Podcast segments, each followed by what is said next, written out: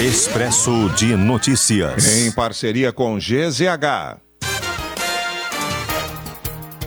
Governo Lula anuncia aumento de 47 centavos em imposto sobre a gasolina a partir de hoje. Na prática, o valor do produto deverá ter aumento de 34 centavos, já que a Petrobras reduziu o preço da gasolina em 13 centavos para as distribuidoras. O etanol vai subir 2 centavos. O ministro da Fazenda, Fernando Haddad, justifica que a volta da cobrança dos impostos é necessária para garantir o orçamento da União. Como o retorno da cobrança é parcial, o governo vai tributar a exportação de petróleo cru em 9,2% para completar a arrecadação de 28 bilhões e 900 milhões de reais prevista no setor. Estado terá a força-tarefa para fiscalizar casos de trabalho escravo. A Agência Brasileira de Promoções de Exportações e Investimentos, a Apex Brasil, suspende as participações das vinícolas Aurora, Garibaldi e Salton em suas atividades. A suspensão vale para feiras internacionais, missões comerciais e eventos promocionais e segue até que as investigações sobre o trabalho escravo na Serra Gaúcha sejam concluídas.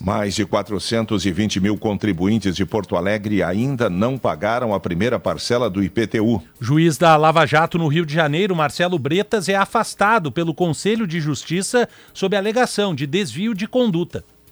Ministro Alexandre de Moraes já liberou 173 pessoas presas por participação na tentativa de golpe em 8 de janeiro. Assessor do governo americano para o clima, John Kerry, reforça comprometimento dos Estados Unidos com o Fundo Amazônia, mas não cita valores. Lula cancela a reunião com Eduardo Leite marcada para hoje, mas governador mantém a agenda em Brasília porque já tinha compromisso assumido com a Unesco.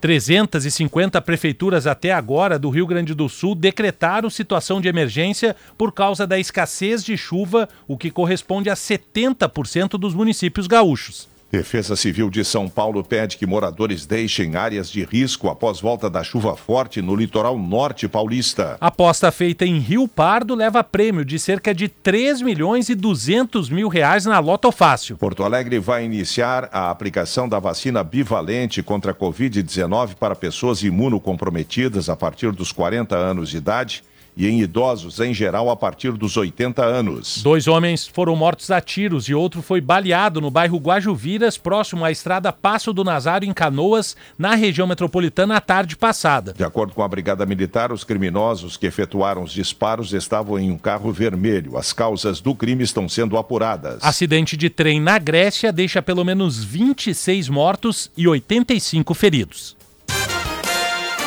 Expresso de Notícias, em parceria com GZH.